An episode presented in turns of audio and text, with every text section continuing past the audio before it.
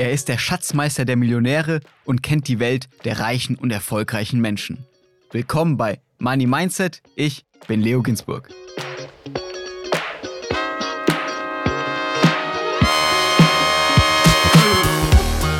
Disclaimer. Die Inhalte dieses Podcasts beinhalten keine Kaufempfehlung der Redaktion. Aktien, Kryptowährungen und Investments sind grundsätzlich mit Risiko verbunden.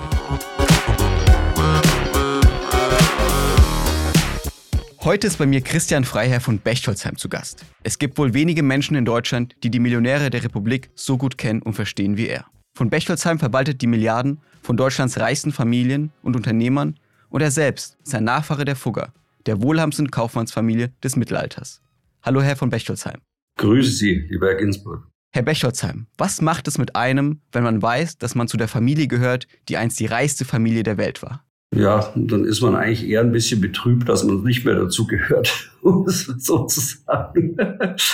Es ist ja über die Jahrhunderte immer so, dass es kaum eine Familie gibt, die länger als vielleicht drei Generationen es schafft, wohlhabend zu bleiben. Die Fuggers haben es sehr lange geschafft. Der Familie selber geht es auch heute noch ganz gut. Und mir als einem der vielen Nachfahren äh, geht es jetzt auch nicht schlecht. Aber von dem, was da ursprünglich mal da war, sind wir natürlich meilenweit entfernt. Wie viel ist da noch übrig?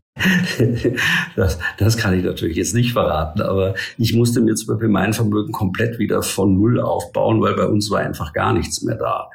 Durch Kriegsumstände ist ein großer Vermögensverlust entstanden bei uns und den musste ich wieder ausgleichen. Wissen Sie, mein Vater ist als 17-Jähriger in den Krieg eingezogen worden mit Notabitur und das hat ihn wohl, glaube ich, psychisch so belastet. Heute kennt man das ja, diese posttraumatischen Belastungen. Damals sprach kein Mensch davon, dass er einfach nicht in der Lage war, normalen bürgerlichen Broterwerb nachzugehen. Deswegen war bei uns zu Hause Geld immer äußerst knapp und Mangelware.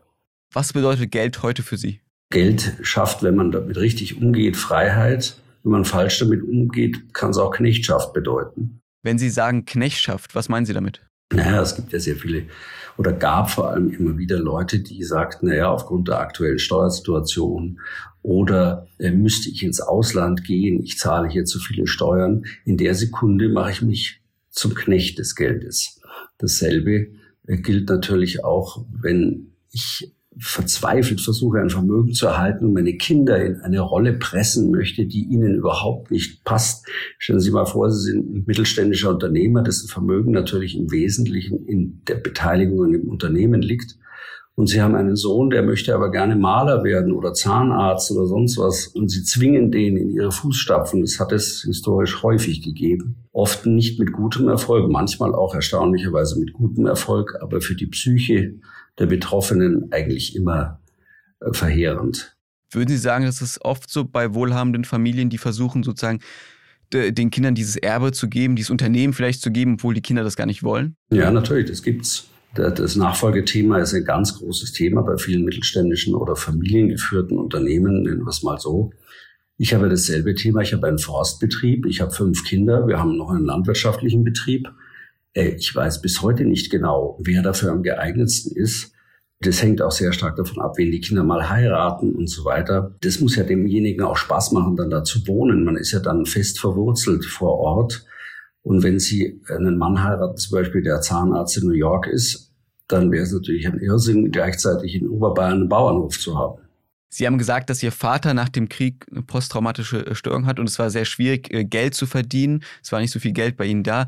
Wie haben Sie es dann geschafft, von dem Punkt zu dem Punkt, wo Sie heute stehen, dass Sie Vermögensverwalter von Superreichen sind? Was haben Sie da unternommen für Schritte, um an diesen Punkt zu kommen? Naja, erst einmal musste ich den zähen Weg durch die Schule beschreiten und ich war, muss ich ehrlich zugeben, ein verheerender Schüler. Meine Mutter hat mit mir Grässliches mitmachen müssen. Mein Vater, aufgrund seiner, sag ich mal, Tendenzen, den hat es gar nicht so interessiert. Der hat immer nur gefragt, und wie schaut es in der Schule aus? Ich habe gesagt, oh Papi, ich weiß nicht, also so gut schaut es jetzt nicht aus. Er na, wird schon werden. Also ich bin natürlich bei meinem Sohn heute ganz anders gepolt gewesen, aber vielleicht war das, was mein Vater gemacht hat, gar nicht so falsch. Einfach Nulldruck aufzubauen. Meine Mutter hat das alles auf sich genommen und die mit ihrer Hilfe, muss ich wirklich sagen, hat es mich durch die Schule geprügelt und bis zum Abitur und dann Studium. Im Studium hatte ich auch noch mal so einen Hänger und zum Schluss habe ich das alles ganz ordentlich gemacht. Aber es war ein schwieriger, zäher Weg. Was haben Sie studiert? BWL und im Nebenfach Psychologie. Ich habe auch in Psychologie meine Diplomarbeit geschrieben. Zu welchem Thema? die Motivation von Trainees bei deutschen Großbanken extrinsisch versus intrinsisch. Natürlich ein spannendes Thema. Was war denn so die Motivation von Trainees damals? Also man muss sagen, dass damals noch sehr, sehr viel stärker, glaube ich, als heute der Punkt des, man nannte das Organizational Commitments war und des Job Involvements. Also es ging den Leuten mehr darum, in einem Haus zu arbeiten, mit dem sie sich identifizieren können, als um äh, die Belohnungssituation. Also die Belohnungssituation war für die auch wichtig, aber jetzt sage ich mal, eine deutsche Bank, die damals ja einen exzellenten Ruf hatte, die konnte sich leisten, wesentlich schlechtere Gehälter zu bezahlen als andere Institute, weil die Leute gesagt haben, ich bin irre stolz, bei der Deutschen Bank zu arbeiten. Und heute ist das nicht so Ihrer Meinung nach? Nein, heute gibt es ja auch viel mehr Jobhopper. Wissen Sie, damals war es ja noch so, da gab es ja auch noch den, in der Bayerischen Vereinsbank, wo ich damals gearbeitet habe, vor der Fusion mit der Hypobank, gab es ja noch Bankbeamte. Da die Staatsbank übernommen worden war, die bayerische von der Bayerischen Vereinsbank, gab es hier noch echte Beamte. Da war so die Überlegung, dass man Kunden etwas verkaufen muss, ein Produkt war für die vollkommen wesensfremd.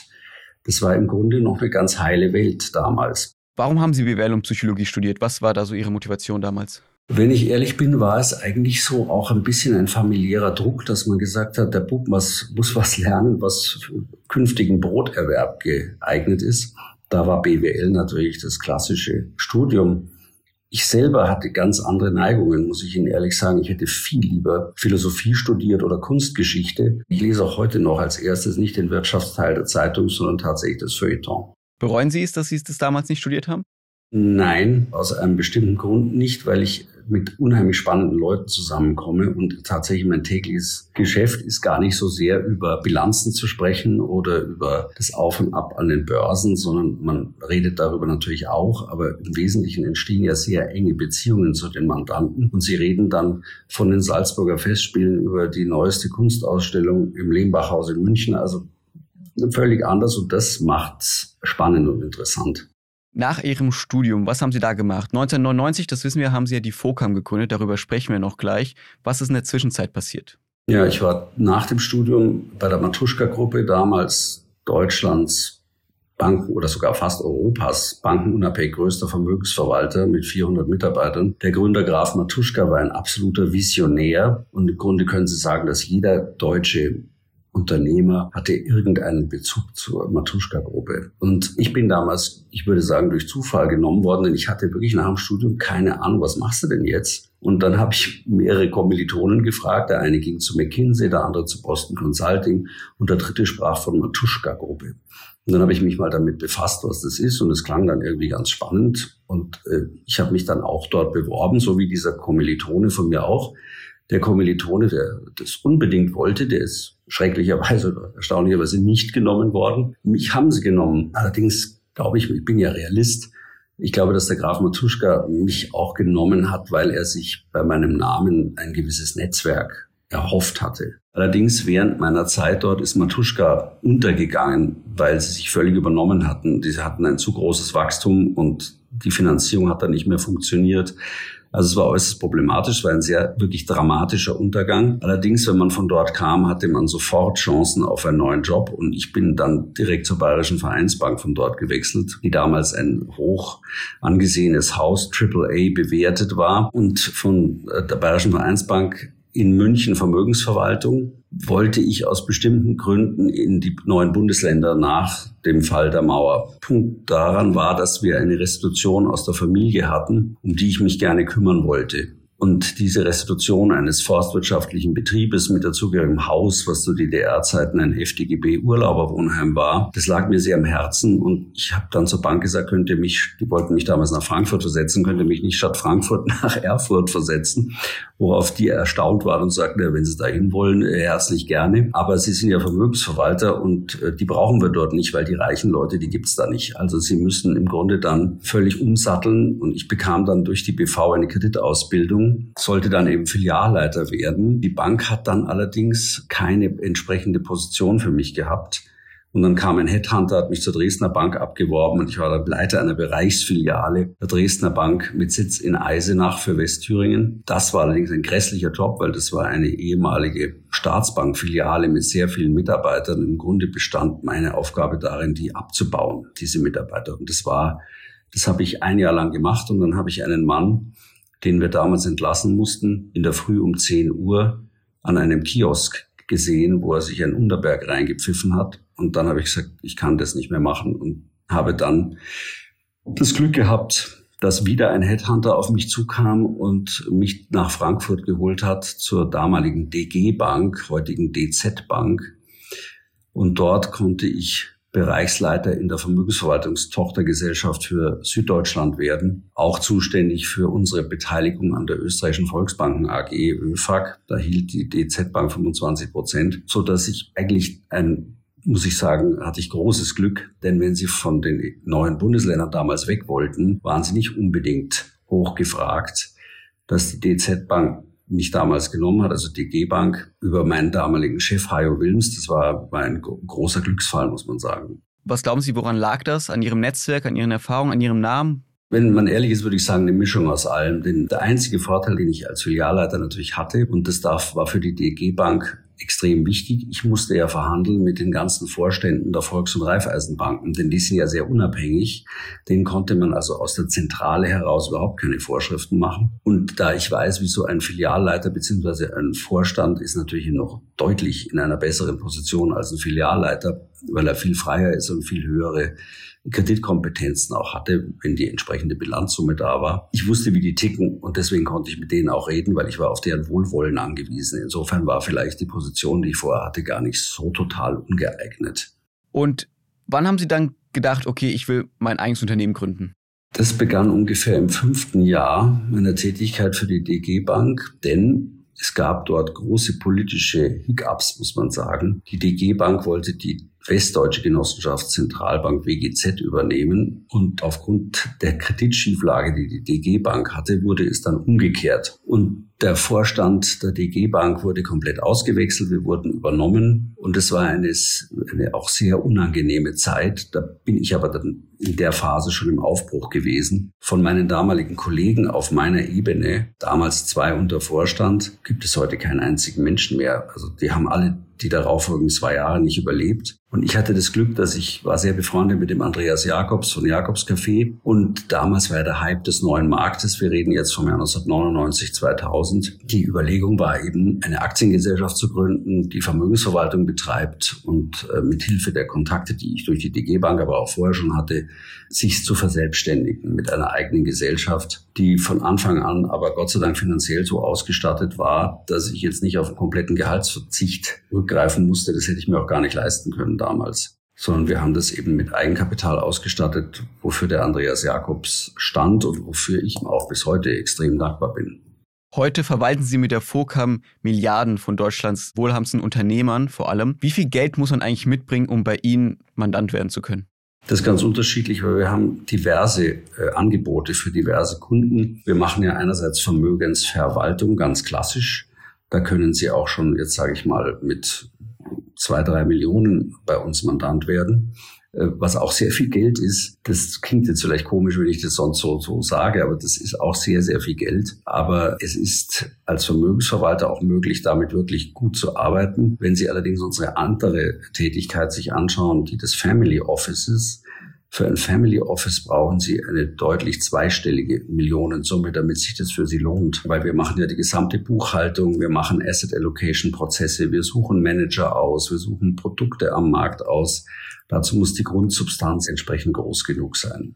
Für unsere Hörerinnen und Hörer, die jetzt vielleicht nicht wissen, was ist ein Family Office, können Sie in einfachen Worten erklären, was ist das? Ja, also Sie müssen sich so vorstellen, bei Vermögensverwaltung ist klar, Sie haben eine Million, die geben Sie mir und ich lege das für Sie so an, wie ich es für richtig halte. Und wenn ich es gut mache, sind Sie zufrieden und wenn ich es schlecht mache, schmeißen Sie mich wieder raus. Letzteres hoffentlich nicht. Family Office ist mehr die Tätigkeit wie ein Assistent eines Unternehmers. Wir machen alles für den. Wir helfen ihm erstmal sein Vermögen zu strukturieren. Das passiert häufig nach dem Verkauf eines Unternehmens, wenn ein Unternehmer sehr viel Kasse bekommt dann muss das Geld ja angelegt werden. Dann suchen wir diverse Banken aus, über die wir das laufen lassen, wo die Vermögenswerte liegen. Man macht dann einen Strukturierungsprozess, in dem man mit dem Mandanten festlegt, in welche Anlageform möchte man aufgrund der Risikoneigung des Kunden wie viel Geld investieren, also Aktien, Renten, Immobilien, Direktbeteiligung, Private Equity, Land- und Forstwirtschaft. Dann sucht man entsprechende Produkte am Markt aus oder auch Manager, die das Ganze managen. Und im dritten macht man dann über das ganze Vermögen ein großes Reporting-System. Das heißt, Sie zeigen dem Kunden dann monatlich auf, wie ist sein Vermögen gewachsen oder auch zurückgegangen, woran liegt's, wie sind die einzelnen Vermögensbausteine gelaufen, wie sind die einzelnen Manager, wie haben die performt, wie man so schön sagt, also welche Leistung haben die gebracht. Dann trifft man anhand dieses Reportings immer wieder Justierungsentscheidungen. Also im Grunde ist man wie ein Assistent, wenn Sie so wollen, auf hoher Ebene eines Unternehmers.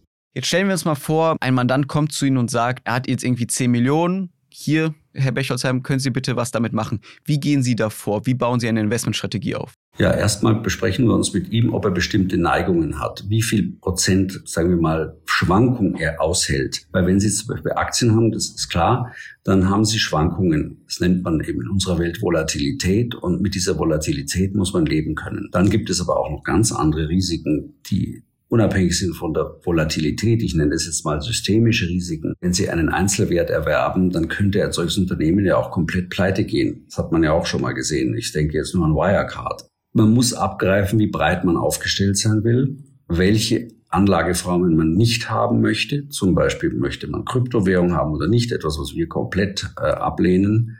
Warum? Weil wir sagen, dass dahinter, der dahinterliegende Algorithmus ist uns nicht erklärbar. Das spricht jetzt nicht gegen Blockchain an sich, aber es ist einfach ein großes Momentum an Betrugsgefahr dabei. Zweitens ist das Zeug so volatil, das haben Sie ja gesehen, also das schwankt derartig in den Werten. Und das Dritte ist, man muss sich auch politisch überlegen, ob, wenn das eine größere Form annimmt, dann sind Staaten, China hat das ja schon gemacht, irgendwann nicht mehr bereit, das zu akzeptieren. Dann haben sie möglicherweise, werden sie von staatlicher Seite gekillt. Umgekehrt gibt es Mandanten, die sagen, ich möchte zum Beispiel ausgesprochen nur nachhaltig investieren. Ich möchte auf keinen Fall in BNP oder in British Tobacco investiert sein. Seine Neigungen und letzten Endes auch sein Risikobewusstsein und seine Ertragserwartung, diese drei Parameter bestimmen unsere Vorschläge für den Kunden. Und zum Schluss muss er es dann natürlich noch abnicken. Wir haben jetzt wahrscheinlich viele Hörerinnen und Hörer, die jetzt keine Millionen auf ihrem Konto haben. Aber stellen Sie sich vor, es ist ein junger Mensch, Mitte 20 und er hat irgendwie 10.000 Euro übrig. Was würden Sie ihm raten? Wenn er die 10.000 Euro nicht braucht, um sich zum Beispiel ein Auto zu kaufen oder sowas, dann würde ich sagen, legst zu 100 Prozent in Aktien an, weil du hast sehr viel Zeit vor dir in deinem Leben und die Wahrscheinlichkeit, dass dieses Vermögen wächst,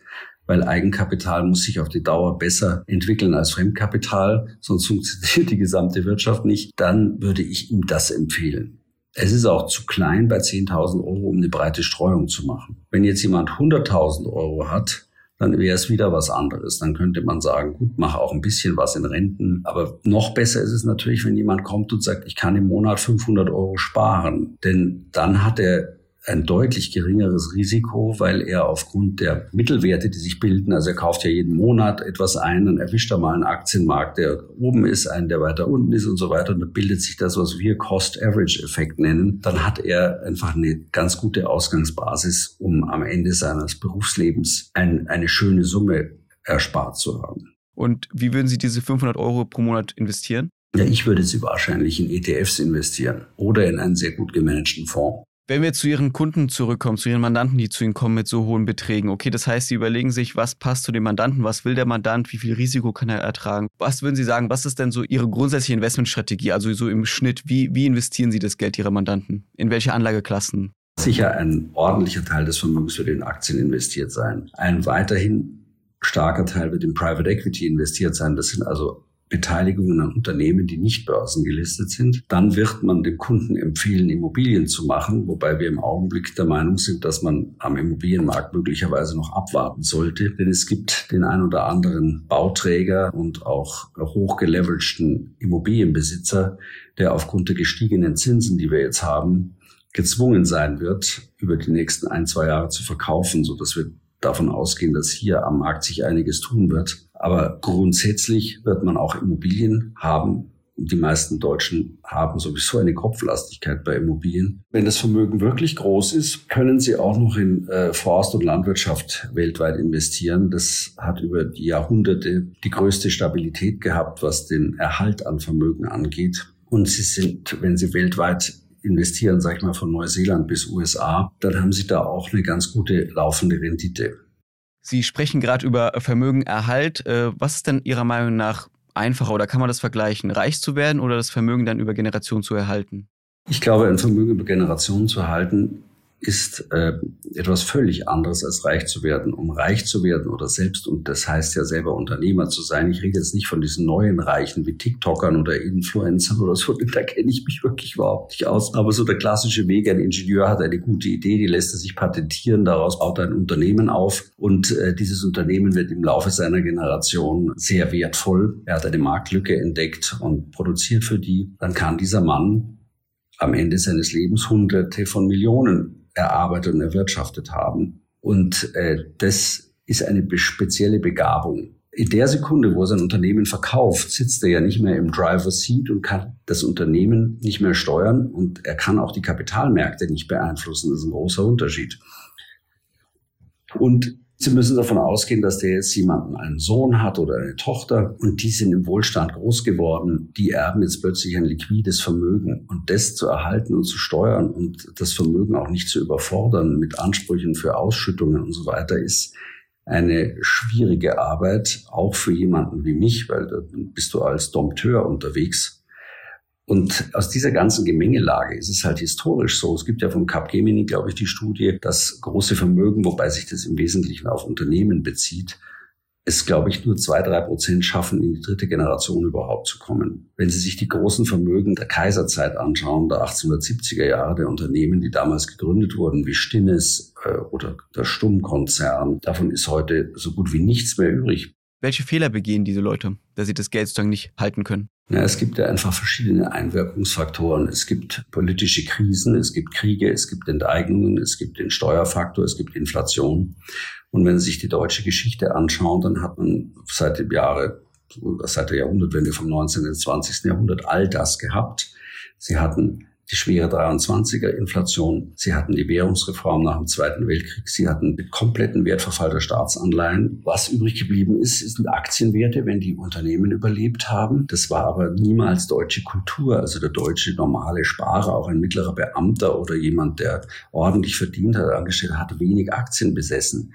Die meisten Leute hatten Anleihen, Staatsanleihen. Und dadurch ist sehr viel Vermögen in Deutschland zerstört worden. Wir haben ja eine verhältnismäßig geringe Quote an Besitz von Immobilien in Deutschland im Gegensatz zu Italien oder äh, anderen Ländern um uns herum. Und dadurch konnten deutsche Normalbürger auch nicht so sehr mithalten mit, weil sie eben das, diese Wertsteigerung in den Immobilien über die Jahrzehnte lang auch nicht hatten. Aber liegt es auch daran, dass vielleicht Großkonzerne oder große Bauunternehmer Wohnungen halt wegkaufen und die Normale sozusagen sich keine Wohnung mehr leisten können? Deswegen? Also das ist eine Entwicklung der letzten Jahre. Das war nicht immer so. Also nach dem Krieg gab es viele Chancen für Leute, die ordentlich verdient haben, sich ein Haus zu kaufen. Ein ganz einfaches Beispiel ist, eine Villa in Bogenhausen hat 1970 vielleicht 250.000 Mark gekostet. Die kostet heute 10 Millionen Euro. Diese 250.000 Mark konnte sich damals auch ein Arzt leisten, ein Oberarzt oder Chefarzt einer, einer Klinik. Der könnte sich das heute mit seinem Gehalt nie mehr leisten. Lass uns noch kurz zurückgehen, wie Sie das Geld investieren. Wir sprachen viel über Aktien. Können wir da ein bisschen konkreter werden? Vielleicht aktuell. Gibt es irgendwie aktuell Unternehmen, wo Sie sagen, da gehen wir rein, da legen wir das Geld unseren Mandanten an, weil wir denken, das sind die Unternehmen, die in Zukunft weiter wachsen werden? Also im Augenblick sind wir ehrlich gesagt sogar, was Aktien angeht, zurückhaltend, weil Sie müssen sich überlegen, wir haben diesen Zinsanstieg, der hat fast alle Formen getroffen, den Immobilienmarkt jetzt schon besonders heftig. Der Aktienmarkt ist noch relativ stabil. Das heißt, natürlich haben wir Aktien. Allerdings, wenn Sie sich die Aktienmärkte jetzt anschauen, die sind ja auch dieses Jahr relativ gut gelaufen, aber das sind im Grunde ja nur wenige Technologiewerte, die die Märkte nach oben getrieben haben. Der breite Markt ist ja verhältnismäßig flat geblieben. Also ich selber bin immer skeptisch, wenn bestimmte Segmente des Marktes so wahnsinnig abfliegen plötzlich. Und das heißt, ein klassischer Value-Ansatz wäre mir lieber Unternehmen, die, äh, jetzt sage ich mal eine Linde, da machen sie wahrscheinlich nicht viel falsch. Die ist natürlich jetzt auch schon extrem gelaufen. Aber ich denke jetzt mehr an diese Kategorie als an die Unternehmen, die in ähm, künstliche Intelligenz investieren zum Beispiel. Also alteingesessene Konzerne mit Tradition, die schon lange sozusagen am Markt sind und irgendwie große Marktmacht haben. die gut gemanagt sind und die eine sehr, sehr starke Marktposition haben. Für einen Bereich, der auch unabdingbar ist, den es immer geben muss. So wie Lebensmittel, Pharma. Zum Beispiel, genau. Dann lassen Sie uns noch kurz über Ihre Mandanten sprechen, weil ich kann mir vorstellen, dass viele Hörerinnen und Hörer sich auch vor allem dafür interessieren, weil Ihre Mandanten sind ja vor allem wohlhabende, erfolgreiche Menschen, die vielleicht Unternehmen gegründet haben, was aufgebaut haben.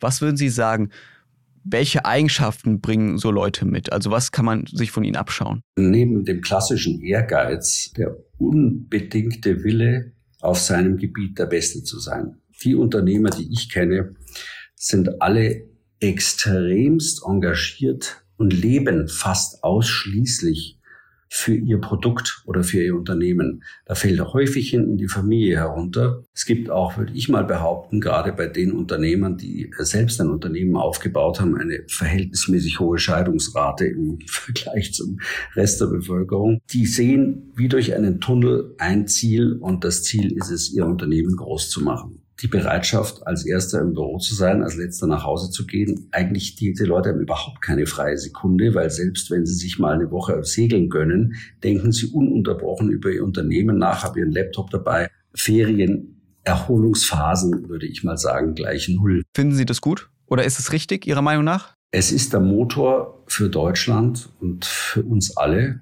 Insofern finde ich es gut. Zogen auf die einzelnen Menschen und ihre Familien finde ich es manchmal bedauerlich. Kann man Work-Life-Balance überhaupt haben, wenn man richtig erfolgreich sein will? Es kommt, glaube ich, extrem auf das Umfeld an, in dem sie tätig sind.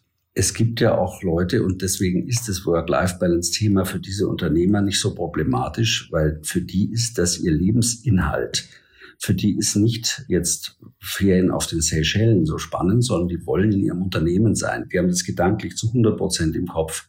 Wenn Sie jetzt zum Beispiel Kunsthistoriker sind, dann sind Sie auch sozusagen von dem Gedanken an ein Kunstwerk und so weiter so eingenommen, dass Sie wahrscheinlich auch immer irgendwie gedanklich damit befasst sind. Das sind aber insgesamt, wenn man die gesamte Bevölkerung in Deutschland anschaut, wahrscheinlich wenige. Die meisten Leute haben halt ihren 9-to-5-Job freuen sich, ihre Kollegen zu sehen. Wenn sie Glück haben, macht ihnen der Job einigermaßen Spaß. Aber er ist natürlich nicht der alleinige Lebensinhalt. Das ist so die hundertprozentige Commitment für den Job und so weiter, das hat, glaube ich, sehr nachgelassen in Deutschland. Es gibt immer mehr Leute, die sich nach dem, was Sie gerade Work-Life-Balance nennen, sehr danach sehnen, das mehr in die Richtung Life, wenn man darunter Ferien machen versteht, zu verschieben. Dafür habe ich übrigens auch Verständnis. Ich verstehe das, weil wenn ich nicht total von meinem Job äh, überzeugt bin, dann versuche ich natürlich möglichst viel Freizeit und für meine Kinder und so weiter zu ergattern. Wie finden Sie generell diese Entwicklung, dass die Leute jetzt eher auf Work-Life-Balance achten? Individuell finde ich das in manchen Fällen wahrscheinlich notwendig. Es ist für, das, für den Gesamtstaat unter ökonomischen Gesichtspunkten nicht gut, weil sie sich vorstellen müssen, dass es, wenn sie, jetzt besprechen diese berühmte Vier-Tage-Woche bei vollem Lohnausgleich, damit haben sie dann automatisch verbunden höhere Lohnstückkosten. Und wir sind im internationalen Wettbewerb in Deutschland sowieso schon relativ teuer. Und das verschiebt es dann noch einmal zu den Ungunsten, zu unseren Ungunsten, also zu Ungunsten der Produkte, die in diesem Land hergestellt werden. Daher würde ich mal sagen, unter ökonomischen Gesichtspunkten muss man da sehr vorsichtig und zurückhaltend sein. Es gibt sicher die eine oder andere Branche, wo das möglich ist, aber in manchen anderen ist es verheerend. Wenn man in Deutschland über Geld spricht, über Reichtum spricht, dann kommt oft diese bekannte Neiddebatte. Ihrer Meinung nach, warum herrscht in Deutschland so ein großer Neid auf Reiche? Ich würde behaupten, dass viele Menschen in Deutschland einfach die Reichen nicht kennen, sondern nur ein Zerrbild von ihnen in der Öffentlichkeit wahrnehmen. Der echte Reiche in Deutschland ist ja ein mittelständischer Unternehmer, der irgendwo auf der Schwäbischen Alb sitzt, dort 3000 Mitarbeiter hat und vielleicht zwei Milliarden Umsatz macht. Das ist der Reiche in Deutschland. Und der hat natürlich vor Ort überhaupt keine Probleme, weil dessen Kinder gehen in denselben Kindergarten, der ist im Schützenverein, der ist vor Ort hoch angesehen und die Leute, die für ihn arbeiten, haben meistens ein sehr intensives Verhältnis zu ihm und seiner Familie. Wenn Sie für einen DAX-Konzern arbeiten oder Angestellte im öffentlichen Dienst sind, dann haben Sie mit diesen Unternehmerpersönlichkeiten nichts zu tun. Sie sehen die nicht, Sie kennen sie nicht. Und dann kommt dieses schreckliche Zerrbild, was in der Öffentlichkeit inzwischen leider so überhand genommen hat, dass sie denken, das sind Leute, die sind nur auf ihrer Segelyacht und äh, laufen mit dem weißen Pudel mit Diamanthalsband über die Köhe in Düsseldorf. das sind nicht die Reichen, aber das ist das, was in der Öffentlichkeit irgendwie so rezipiert wird. Aber die gibt's ja auch. Und wer sind sie dann? Also wer sind diese Leute dann? Ich würde sagen, das sind ganz wenige Ausnahmen. Und diese Ausnahmen, der, jetzt nenne ich es mal, Prasser und Nichtstuer, da wird es immer welche geben. Das muss unsere Gesellschaft aushalten, weil wichtig ist, dass das Gesamtsystem funktioniert. Und man kann nicht aus jedem kleinen, aus jeder kleinen Ungerechtigkeit versuchen, eine allgemeingültige Forderung nach zum Beispiel höheren Steuern oder sowas zu erheben. Sie haben gerade schon selbst die Optik angesprochen, mit den die Leute, äh, wenn die auf der Kühe laufen mit dem Pudel und irgendwie einem Pelzmantel. Bei jungen Leuten ist gerade ein Kleidungsstil auch sehr angesagt. Das nennt sich Old Money, also ein Modetrend bei jungen Menschen, sich so zu kleiden, als wäre man Teil einer alten, reichen, alteingesessenen Familie. Das ist gerade irgendwie voll der Trend wegen Serien wie Succession oder auf TikTok. Ihrer Meinung nach, wie sollte man sich da kleiden, um sozusagen so auszusehen? Gibt es da irgendwie so Regeln oder was halten Sie auch generell von diesem Trend?